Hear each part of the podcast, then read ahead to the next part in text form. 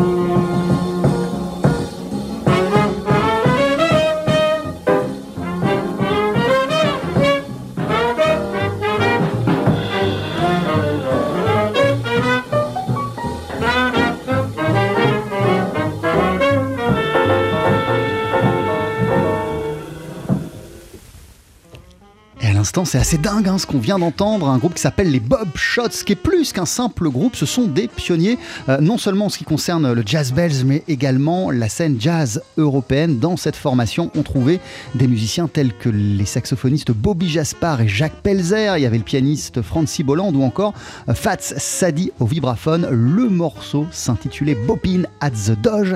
Il a été enregistré en 1949 et il ouvre ce coffret, l'âge d'or du jazz belge, dont on parle ce soir euh, dans Summer of Jazz. C'est sorti chez Frémo et Associés. C'est Philippe Comois euh, qui signe la sélection et on en parle avec Philippe Lesage et Dominique Kravik. Euh, si Philippe Comois signe, a proposé à Frémo une anthologie autour du jazz belge, c'est que lui-même a des racines belges.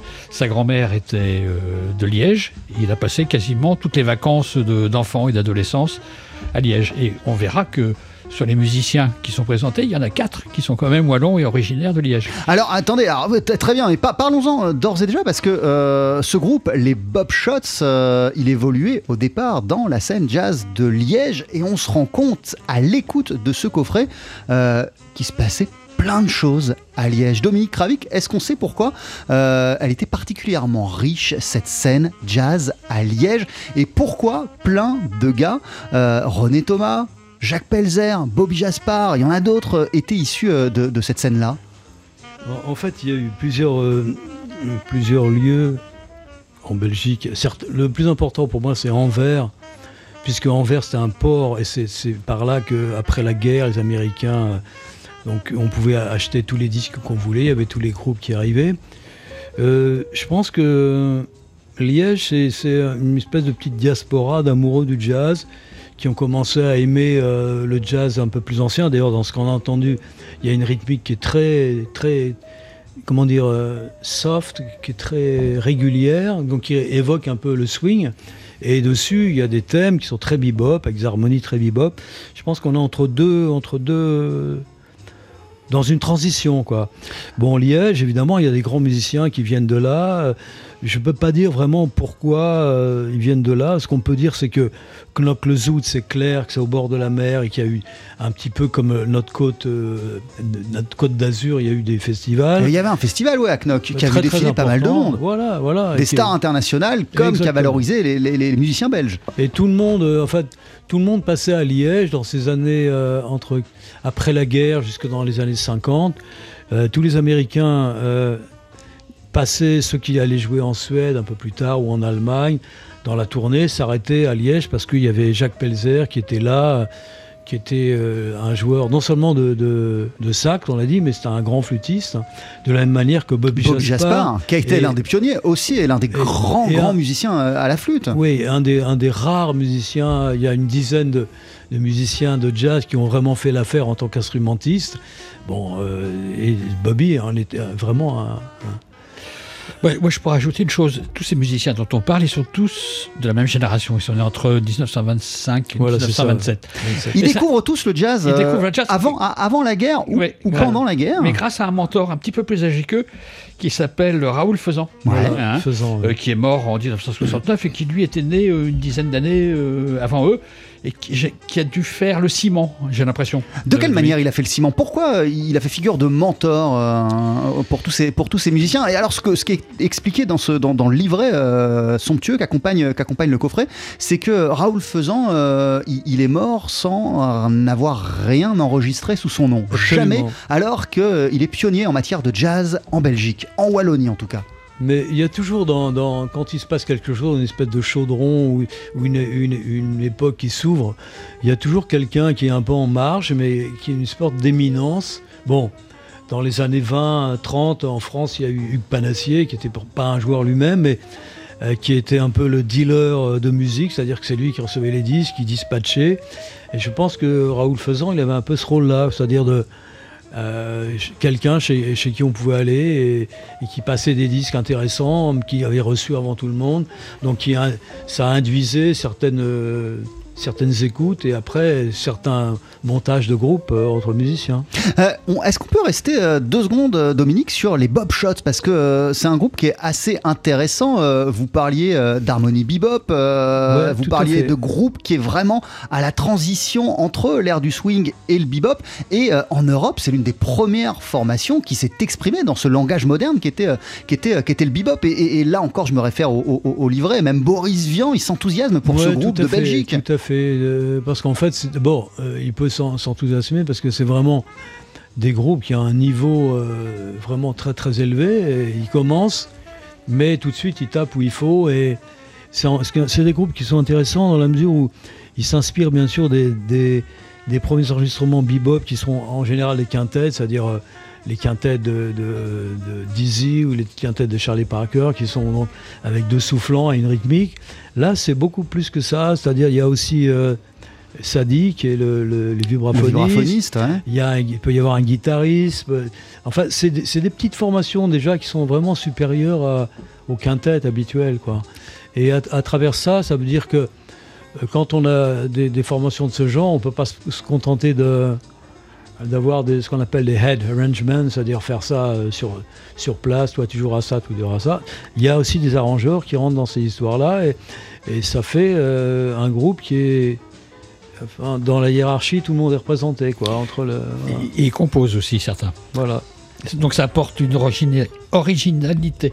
Euh, et précisons qu'en en, en 1949, euh, les Bob Shots se sont produits au Festival de Jazz de Paris. Et on rappelle que cette année-là, il y avait Miles Davis, Tout où il y avait fait, euh, Charlie Parker, il y avait Tad Damron qui Tout était, à fait. euh, qui était, qui était, euh, qui était, qui était présent. Donc ils ont joué avant eux et le groupe euh, bah, a pas résisté euh, à- au passage des années 50. En tout cas, euh, il a continué à exister à travers ses animateurs et notamment Bobby Jaspar qui va se révéler euh, être une figure de premier plan non seulement de la scène jazz belge mais aussi euh, française puis très très vite internationale. On va parler de lui euh, d'ici quelques minutes dans Summer of Jazz. On consacre notre émission à ce coffret l'âge d'or du jazz belge. Euh, vous restez avec nous Philippe et Dominique. Ce qu'on va entendre après la pub, c'est totalement dingue. C'est le quintet qu'ils ont eu Bobby Jaspar avec René Thomas et qui ont Ah. enregistré un disque en Italie au début des années 60 qui est magnifié notamment par un thème for Freddy qu'on entend d'ici une poignée de secondes. Ne bougez pas. Vous avez choisi TSF Jazz.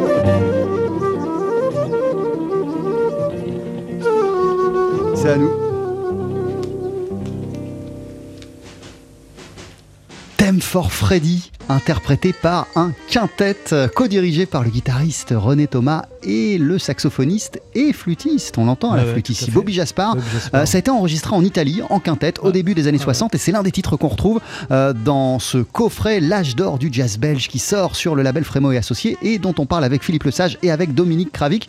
Euh, c'est- incroyable ce qu'on vient d'entendre, Dominique. Juste comme ça, le plaisir des oreilles? Bah, tout à fait, déjà c'est un grand plaisir. Il y a cette espèce de, de, de, mélan- de mélancolie, plutôt de nostalgie, de, de bulle de son qui est caractéristique de, disons, des Gabriel Fauré, des Debussy. C'est cette espèce de, de- d'am- d'ambiance avec des arpèges, des jolis thèmes, mais en même temps avec des harmonies chargées et très belles, impressionnistes comme on a appelé ça. Ouais. Et effectivement, euh, ouais, c'est des gens qui sont capables à la fois de jouer des choses euh, très jazz avec des rythmiques bien bebop, mais ils sont capables de faire des ballades comme ça qui sont incroyables. D'ailleurs, je pense que Bobby Chaspar était très longtemps euh, marié à Blossom Dearie. Et ils ont enregistré ensemble, ils jouaient ensemble, et il y avait ce côté ça, euh, Blossom Dearie chantait avec cette voix à la fois un peu très, très haut perché, mais en même temps très, très touchante. Quoi. Et puis euh, Bobby avec sa flûte derrière, ça, ça fait euh, un son euh, incroyable, quoi. une beauté. euh. Alors, Bo- Bobby Jaspar, il s'est éteint euh, en 1963 euh, à New York. Il avait 37 ans Ouais, ouais. euh, et c'était l'un des musiciens les plus prometteurs euh, et même les plus talentueux de sa génération. On peut clairement, clairement le dire. Qu'est-ce qui en faisait un, un saxophoniste et un flûtiste à part et un musicien si talentueux? Bah, je pense que c'était le talent qu'il avait lui-même. Et la plupart des musiciens belges qui, vivent dans, dans Little Belgium, ils ont envie de. Ils ont toujours été attirés par le, le côté américain. Et ils vont là-bas. Ouais, lui, il part aux États-Unis à la fin des années 50. Ah. Ouais, il fait un passage par Paris. euh, pareil, à Paris, il devient sûr. incontournable. Bien sûr, mais euh, après ils, ils essaient d'aller aux États-Unis et je dis pas que ça marche à long terme, mais ça marche très fort dès le début. Donc, de la même manière que Rollins, euh, quand il a fait ce, ce disque avec René Thomas, disait à tout le monde bon, René Thomas c'est bien meilleur, enfin entre guillemets, c'est toute proportion gardée, que les guitaristes américains euh, du sol que, je- peux entendre. Euh, quand euh, Bobby Jasbar joue de la flûte, il n'y a personne qui joue de la flûte, quasiment personne qui joue de la flûte comme lui, euh, de façon aussi pure, aussi technique aussi belle. En plus, c'est un compositeur, etc. C'est, ouais, c'est, Je pense qu'il y a le côté. Je sais que tous ces gens-là, en plus, ils ont été à Manhattan, ils ont traîné avec euh, un autre accordéoniste formidable qui s'appelle Matt Matthews, qui n'est, qui n'est pas euh, belge mais qui est hollandais. Ouais. Et ils étaient donc à Manhattan et leur famille c'était Billie Holiday, Tu- euh. Lester Young, Tu, etc. tu parles de Matt Matthews, mais tu voulais parler de Gus Viseur aussi. Oui, non, ça, je voulais dire que tout à l'heure on n'avait pas cité dans les grands noms du jazz. Ouais, on a parlé d'Adolphe Sax, Voilà. on a parlé de Django Voilà. Reinhardt. mais on peut parler de Gus Viseur qui est quand même le- dans, dans l'accordéon à la française, c'est-à-dire musette, les valses, mais c'est quand même le créateur, entre guillemets, euh, ce qu'on appelle le, jazz à l'accordéon, le swing musette. Et lui aussi, il est né en Belgique, et il a fait sa carrière. euh, pendant la guerre, je sais qu'il a fait pas mal, euh, on avait réédité ça pour Paris Jazz, euh, il a fait pas mal de- d'enregistrements avec des, joueurs de swing euh, des années 40. Et tous ces gens-là euh, se retrouvent euh, après, après la guerre, un peu entre deux. Il y en a qui se contentent de rester sur euh, le côté traditionnel. Moi, ça me dérange pas, je trouve ça formidable, on fait ce qu'on qu'on veut dans la musique. Mais en même temps, il y en a d'autres qui ont entendu les sirènes de, la modernité, etc. Et, il se fait qu'ils ont vraiment tous les outils pour être des grands au niveau international. Et euh, sans parler de Toots qui, lui, euh, est parti là-bas. Après, il a, c'est devenu la coqueluche de Quincy Jones. Donc, à chaque fois qu'on entend une- une- un, un harmonica dans, dans tous les films où il y avait C'est Toots. C'est Toots. Et, c'est Alors Toots, il est représenté hein, aussi dans le, il est représenté dans, dans le coffret avec des, des- des enregistrements. On l'entend Uh-huh. euh, à l'harmonica. Euh, Toots qui était aussi bien sûr euh, guitariste, Guitariste, ouais. et qui est très tôt parti aux États-Unis. Ouais. Euh, on, on va reparler des États-Unis, mais avant cela, qu'est-ce qui fait? Euh, et je- là je parle pas seulement de Liège, je parle de la Belgique en général.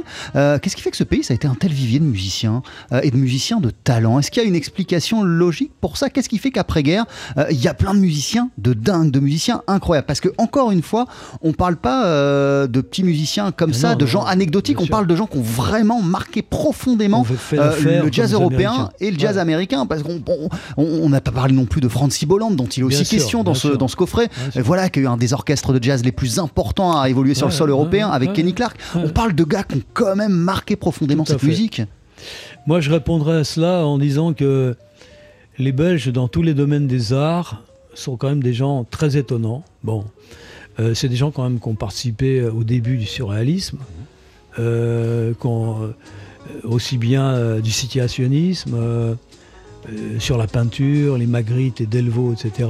Les, plus précédemment, les Ensor, etc. Les gens d'Ostende. Euh, il y a toujours des, je sais pas, il y a, dernièrement j'ai un, un ami qui m'a offert un, un ami belge qui m'a offert un, un bouquin qui est une bande dessinée. En même temps la musique euh, c'est une bande dessinée mais faite à partir de, de tableaux de James, James Ensor ouais. Et c'est euh, c'est une chanson de Bob Dylan. Et c'est l'entrée euh, euh, c'est un tableau très, très célèbre de James Ensor et, donc on s'aperçoit qu'il y, a des- il y a des liens non seulement sur le jazz mais on parlait tout à l'heure de Marvin Gaye quand il a, il a fait une espèce de break et qu'il il était à Ostende ouais il est parti en il est Belgique parti en Belgique.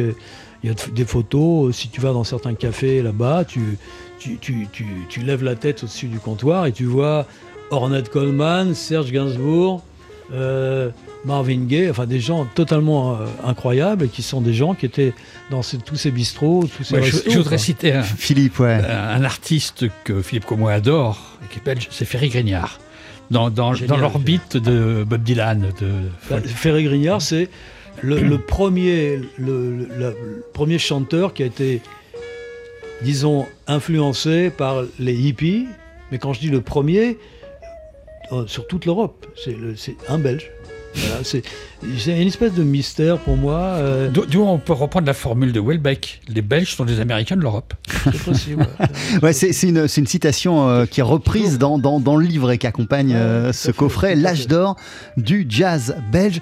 On, on- on- on a cité comme ça très vite René Thomas, lui aussi guitariste tellement incroyable que Django Reinhardt lui a dédicacé une photo en écrivant au futur Django belge, euh, qui est un musicien qui a joué avec Stan Getz, il a joué avec Chet Baker, il a joué avec Eddie Lewis pour n'en Ouais, citer euh, ouais, que, que ouais. quelques-uns. Je sais que vous l'avez rencontré euh, à plusieurs reprises, euh, Bah, J'étais assez jeune, mais je l'ai écouté dans des clubs. Je me souviens notamment d'avoir vu un- le trio où il y avait, je sais plus où d'ailleurs, je sais pas dans quel club, faudrait que je retrouve, mais il y avait René Thomas, il y avait Eddie Lewis et Kenny Clark par exemple, et excusez du peu. euh, sinon, euh, euh, oui, je pense que c'est des gens qui, étaient aussi sur la scène parisienne. Et à l'époque, euh, les clubs, c'était pas juste un soir euh, en 2020 à telle date, c'était une semaine, six mois, etc. Donc il y avait une vraie, musique de cabaret de jazz. Et c'est des gens qui s'installaient pour des semaines et le niveau de la musique montait. Et quand vous arrivez au bon moment, en haut de la, cour, vous étiez vraiment rétamé tellement. Alors quand on est guitariste, Ouais. ce qui est euh, votre Ouais, cas Dominique, et qu'on voit René Thomas, qu'est-ce qu'on qu'est-ce qu'on se dit? Qu'est-ce qu'il a de dingue René Thomas? Eh ben, on- Dans son son, dans son jeu c'est c'est quelqu'un qui est euh, parti, donc qui a, qui a été vraiment euh, touché, mais touché très grave par Django. Et après, il a commencé à écouter des Américains comme Jimmy Rennie, euh, même Tal Farlow, tous ces gens-là. Et Ils sont passés d'un langage plus classique, disons, enfin, c'est relatif, à un langage totalement moderne, donc euh, sur un langage qui était le langage international du jazz. D'ailleurs, il y a certains disques qui ont été faits avec des équipes euh, européennes ou des échanges entre les Américains, alors du genre United euh, Na- Nations, etc. Et le guitariste, c'est René Thomas. Quoi. Et il allait beaucoup en Italie parce que les Italiens aussi ont été très très bons, pas- enfin dans la découverte du jazz. Ouais. Et voilà, je je sais pas, le jazz en fait est arrivé très tôt dans les années 20. Et euh, les gens commencent à écouter, à jouer, et puis après ils sont devenus amoureux à, fond, ils ont travaillé terrible. Voilà, je sais que René Thomas, euh, il avait une, une méthode de travail, je crois qu'il il travaillait toute la journée sur l'instrument. Donc il mettait la télé dans sa caravane, télé sans son, donc il regardait les images euh, pourquoi pas l'inspecteur d'Eric, enfin je déconne, mais pas beaucoup. Et il jouait toute la journée. Il jouait, il jouait, il jouait. Tout comme Coltrane jouait même la nuit avec, euh, sans réveiller sa femme, etc. C'est des gens qui, sont, qui arrivent à être totalement, totalement là-dedans. Et après, tout sort euh, au maximum. C'est-à-dire, euh, le principe d'être un grand musicien de jazz, c'est que tu joues trois notes, on sait que c'est toi, et tu joues trois notes, tu es dedans. C'est-à-dire, tout- toute la force, tout le, tout le lyrisme, tout ton amour, c'est là-dedans. C'est. René Thomas, Bobby Jaspar, il y a aussi, euh, il a été cité depuis le début de l'émission, Jacques Pelzer, que je vous propose euh, d'écouter avec un morceau donc issu de ce coffret. Euh, ça s'appelle Shanks Prank.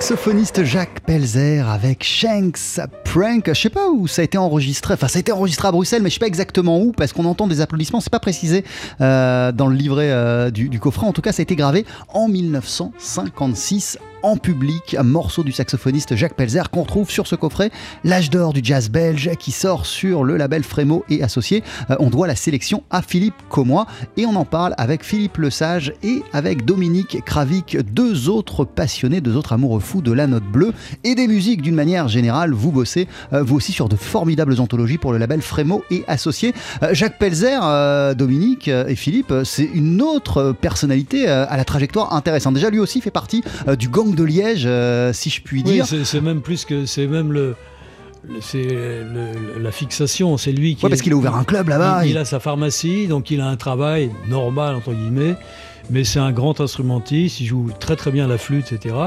Et puis il se retrouve euh, un petit peu, alors que les autres sont socialement un, petit peu, un peu plus de mal, lui il tient l'affaire et il, ça lui permet de, monter un peu des groupes comme ça avec des gens. Euh, il a, sa pharmacie, mais comme le précise Jochard, il a également un club.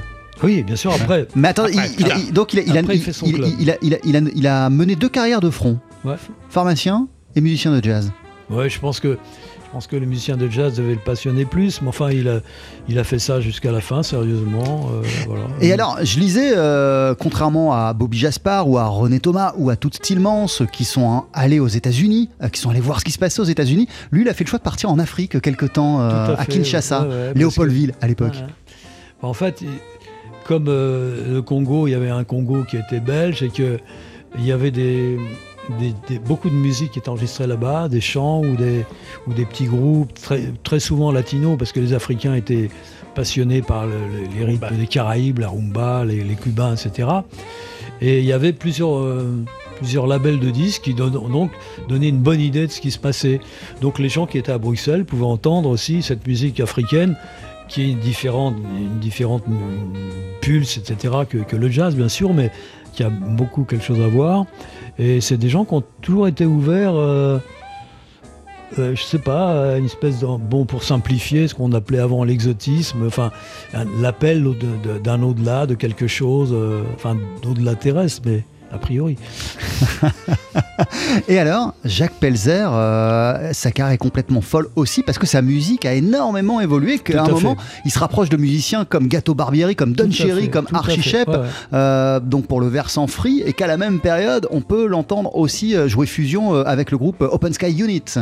Oui, je pense que c'est des gens qui sont qui ont une, personnalité, un noyau fort en tant que musicien, euh, compositeur euh, ou chef d'orchestre, etc. Mais en même temps, qui sont euh, sensibles à ce qui se passe dans, selon les, périodes. Je ne sais pas si on peut les, rapprocher parce que ce sont deux personnalités différentes, mais quand on lit comme ça les grandes lignes, ça peut évoquer quelqu'un comme Barney Whelan par exemple. Barney qui, était, qui, était, qui, a eu un parcours très mystérieux, mais, mais, mais, voilà, qui est parti lui aussi en Afrique à un moment, qui a fait des choses expérimentales, qui s'est lancé dans plein d'aventures différentes. Mais qui était proche d'ailleurs de Pelzer et de Bien sûr, bien sûr. Barney et, Jacques ont été. Mais en fait. Euh, Barnet a commencé, entre guillemets, très sage, c'est-à-dire euh, dans, l'idiome, euh, directement, je pense, dans l'idiome jazz moderne, euh, ténor, etc. Il était très, très doué, très, très jeune. Donc il était vraiment là-dedans, donc ça lui a permis de, rencontrer Miles, etc., de faire des partitions pour des films incroyables. Mais au bout d'un moment, il y a une espèce de, d'appel d'autre chose. Et puis bon, euh, bon, il part en Afrique, euh, il joue avec des, il fait des musiques de films un peu, enfin c'est plus, c'est plus du jazz au sens euh, classique du terme, mais c'est toujours au Barnet, c'est toujours une musique passionnante et, et nouvelle souvent, quoi, parce que c'est des gens qui s'ouvrent à alors bon, il y a eu euh, le free, la fusion, le, côté roots, euh, world music, etc. Il y a aussi la musique brésilienne. Bien sûr, bien sûr. Ouais. Euh, c'est la fin de cette émission. On va écouter encore un morceau pour se quitter. On a encore quand même quelques petits trucs à raconter. Euh, on peut pas parler de tout le monde. Il y a toute Stillmans, qui est la personnalité la plus connue euh, de toutes celles euh, qui sont explorées dans, ce, dans ce coffret. Il y a le vibraphoniste Fat Sadi. Et il y en a un qui a été moins dans la lumière que les autres, qui appartient à la même génération, qui est saxophoniste. C'est Jack, Jack Sells. Jack Sells, qui vient de, de, de, de la ville d'Anvers. Qui, qui a un qui a eu une carrière, euh, je dirais pas que c'est un musicien maudit, mais sa carrière est un petit peu est difficile parce qu'il a, il a pas eu ses coups de, de projecteur, ses grands plaisirs, ses grands triomphes que même si euh, René Thomas a mal fini. euh, J'ai l'impression que c'était une forme de suicide. oui, c'est-à-dire, et puis, et puis René Thomas, il a quand même eu des choses euh, incroyables, les disques qu'on a écoutés ou les, ses disques avec Sonny Rollins. Jack Sells, il est resté plutôt proche de, des musiciens et de la mouvance belge, mais c'était quelqu'un d'extrêmement fort et il lui est arrivé de, jouer euh, à côté de Lester Young dans ces dernières années. Et il faisait total, totalement l'affaire. Bah, en, était- en étant rapide, Jack Sells est quand même issu d'une famille riche. Ouais, Il dilapide l'héritage très vite ouais. et il va terminer comme docker. Oui, c'est ça. Ça, c'est- Alors- alors expliqué alors- dans le Alors livret. qu'il a joué avec des musiciens comme Lestarion qu'il adorait et qu'il a eu une émission de radio pendant un temps. Tout à fait. Il a été docker hein, sur le port d'Anvers. Ouais. On l'écoute avec euh, African Dance pour se euh, quitter. Juste quelques mots, puisque vous collaborez, euh, vous aussi, euh, comme Philippe Comois, qui a signé cette, cette anthologie, euh, L'âge d'or du jazz belge. Vous bossez, vous aussi, euh, pour euh, le label Frémo et associé sur de Non. nombreuses anthologies. Vous, vous- vous avez des, des- des anthologies en cours ou des, des Non, projets moi, en cours? En ce qui me concerne, non, je fais plus de- d'anthologie pour. euh, Alors pour moi j'en ai plusieurs euh, qui paraîtront plutôt l'année prochaine. Il y en a une qui est un mix autour de l'Espagne, où on aura entre autres Coltrane et Miles Davis, mais euh, des Vous musiciens dire le concerto et des- Olé, voilà, c'est ça voilà, tout ça. Euh, et puis d'autres que je, je dois remettre des éléments euh, prochainement. Et il y a aussi une qui devrait plaire au guitariste qui est Dominique, qui est Portugal instrumental et qui est le fado. Ouais, J'avais fait un fado il y a très longtemps. Oui, mais- là, on est plutôt les années 50. Voilà, c'était années 20-30. ouais. Et, et d'ailleurs, euh, Dominique, vous restez euh, avec nous quelques minutes. On va entendre pour se, pour se quitter, euh, pour clore ce chapitre sur l'âge d'or du jazz belge, on va entendre Jack Sells avec African Dance, un des morceaux du coffret. Et après, j'aimerais qu'on dise trois mots quand même sur un groupe incroyable que vous avez fondé qui s'appelle Les Primitifs du Futur. On n'a pas Mhm. tous les jours l'occasion d'en parler. Euh, et on va juste se quitter comme ça euh, avec un morceau pour se faire plaisir des Primitifs du Futur et peut-être en dire trois mots. C'est juste après euh, Jack Sells, African Dance. C'est quel morceau que tu as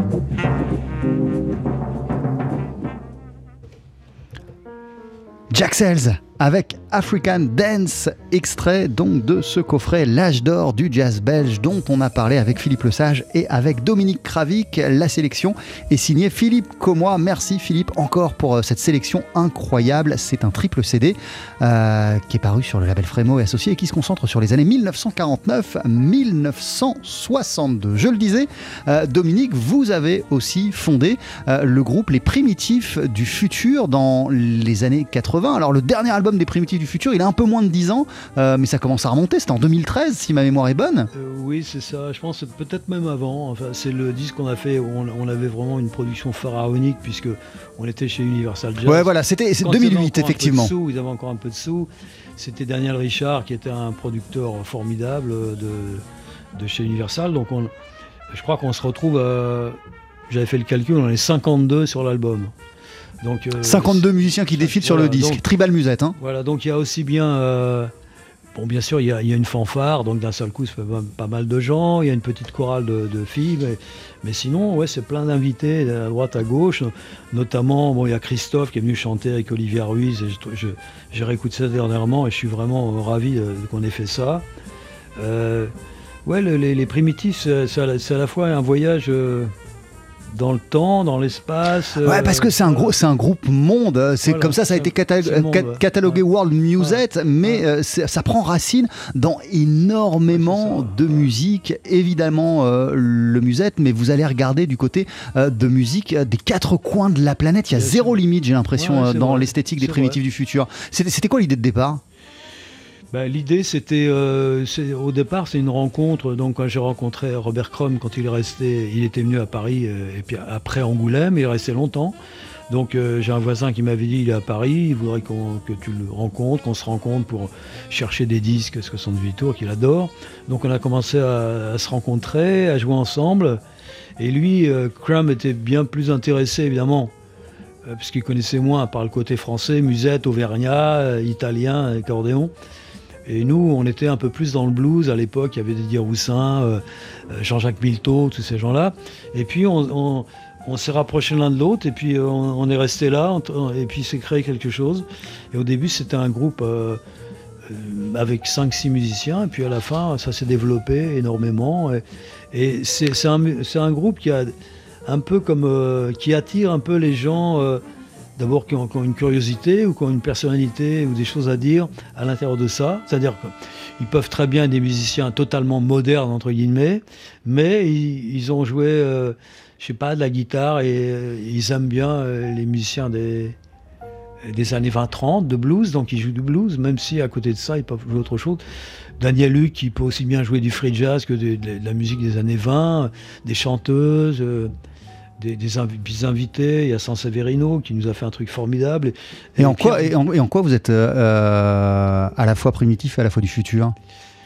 Bah, C'est-à-dire, euh, c'est un, euh, une formule qui, m'est venue un soir, euh, non pas un soir de beuverie, mais un soir de concentration euh, un petit peu éthérée. Ouais, je veux dire vraiment au-delà de la formule. Hein. Qu'est-ce qu'il y a derrière bah, cette formule dans la philosophie du groupe? Disons qu'à cette époque-là, dans les années 80, il y, a des tas de musiques qui étaient totalement tombées dans la poubelle hein, de l'histoire. Et puis, 86, 7, 8, on commence à sentir la fin du siècle, enfin même euh, du, du millénaire. Ouais. Et Bon, c'est pas c'est pas prétentieux ni militant, mais on dit voilà, il y, a des musiques qu'on peut essayer de tenir avant, que l'oubli les attire vers le bas, et on va les transporter dans le, millénaire suivant, mais en même temps, euh, on va pas les prendre comme des, éléments de musée, mais on va partir de ce matériau pour faire des choses complètement créatives finalement. Et ça, je crois que c'est assez original. Ouais, c'est une philosophie assez, euh, assez, assez fabuleuse. Alors attendez, hop. Pardon. Euh, euh, allez-y. Pour, le disque Day, il y avait un disque qui était paru au souffle Oui, l'année dernière, il y a au souffle continu, il y a eu un double album avec une nouvelle euh, couverture de Chrome vrai. qui a tombé parce que j'avais dit. J'avais dit je vais faire 2-3 portraits, puis après il en a fait 25 parce qu'il a envie de faire une affiche de cirque, c'est formidable. C'est fini cette histoire, les primitifs du futur on, peut, imaginer qu'il y a un disque qui sorte un jour ou bah, qu'il y, ait des choses sur scène? Les disques c'est un peu compliqué pour Quand tu auras des concerts. maintenant. Mais pour le reste, euh, non, on a des concerts. Quelqu'un m'a appelé pour un festival, euh, l'équivalent de Banlieue Bleue, mais en, world, qui doit s'appeler Festival des musiques du monde ou Monde des festivals de musique. Bon, bref, donc ça, ça sera en octobre. Là, on va, je pense, inviter Stéphane Sanseverino, comme ça, ça permet d'avoir des choses différentes. Puis on a des choses à faire prochainement, Oléron, tout ça, mais ça fait quand même un groupe qui existe depuis très longtemps, qui a résisté euh, la disparition de certains de ses membres, Chéri est très important, fondateur, mais ça continue toujours. Mais j'ai- en fait, j'ai dans mes cartons, c'est beaucoup dire parce que c'est pas des cartons, mais j'ai plein de choses à faire. Et, euh, pour l'instant, les, les- les producteurs, je rencontre des gens qui me disent ouais super super. Puis après euh, l'argent quoi, parce que les gens savent plus trop comment faire des disques Ouais. pour récupérer un peu d'argent quoi. Dominique Kravik, merci beaucoup. On, on va écouter euh, Merci, un extrait de Tribal Musette euh, qui est sorti donc en 2008. euh, et parmi tous les invités, il y avait le regretté Pierre Barrault avec lequel vous avez enregistré la dernière Rumba Django. C'est ce qu'on va entendre juste après la pub. Philippe Lesage, merci beaucoup. Merci. À très très bientôt. Je rappelle aussi le titre de cette euh, anthologie qui est sortie chez Frémos, s'appelle L'âge d'or du jazz belge 1949-1962. Une sélection signée Philippe Commois.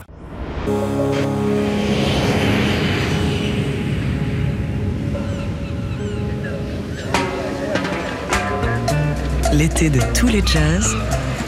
Summer of Jazz sur TSF Jazz. Summer of Jazz.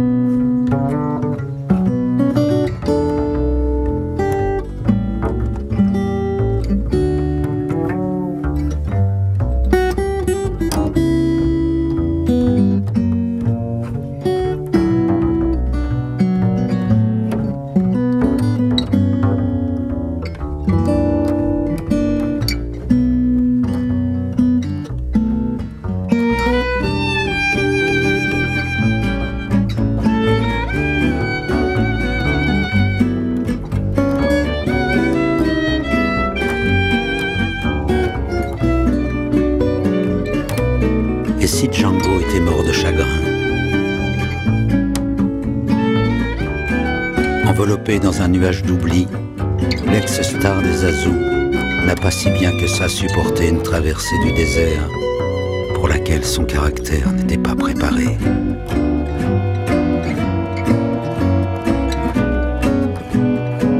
C'est d'ailleurs en marchant, comme dans un désert, que Django est mort.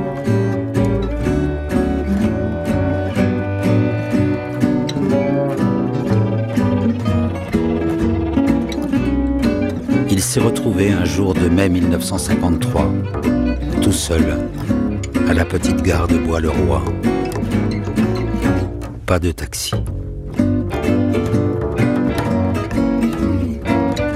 Django décida de rentrer chez lui à pied.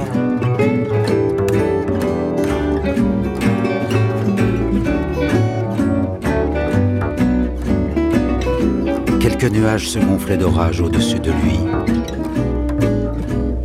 À travers la forêt, sa veste sur l'avant-bras.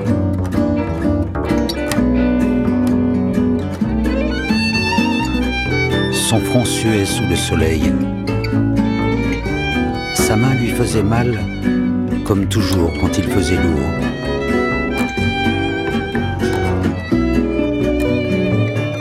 Les grands arbres vacillaient à son passage.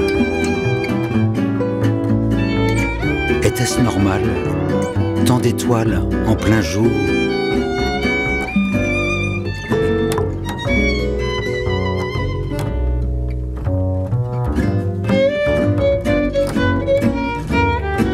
Il arriva à Samoa en nage.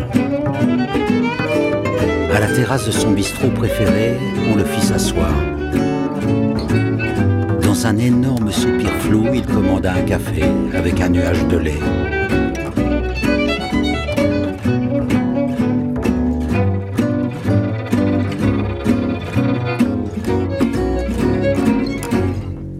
Dernier geste fut de porter la tasse à son sourire.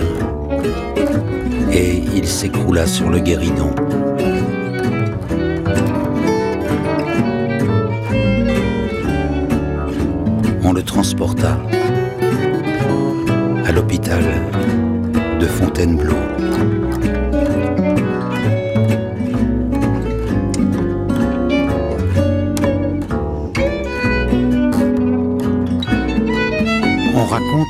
Le médecin vint, au petit matin, constater le décès de cet homme de 43 ans, mort d'une congestion cérébrale, il vit d'abord une drôle de main qui dépassait du drap et murmura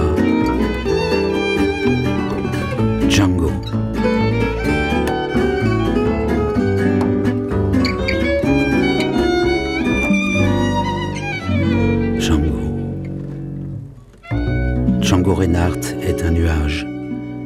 Il est passé au-dessus du monde bien ouaté, tout en vapeur d'amour.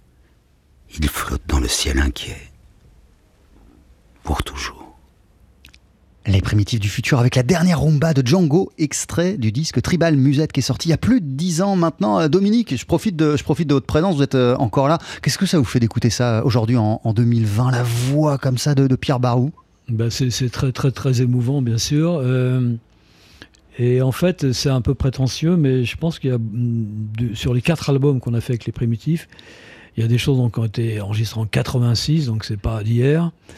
Et il y a des choses qui tiennent super le coup, qui sont euh, qui n'ont pas vraiment euh, subi le l'attaque du temps dans, dans, dans la mesure où c'est un peu en dehors. C'est c'est une musique c'est un matériau qui est en dehors de toute actualité. Donc Ouais. voilà donc, ça c'est un plaisir. C'est à dire tu peux enregistrer un truc en, en 70 qui a- qui a- c'est l'époque je sais pas fusion je ne sais quoi ou jazz rock c'était magnifique mais quand tu l'écoutes 20 ans après ça peut être euh, ça a pris un petit peu de, de ride.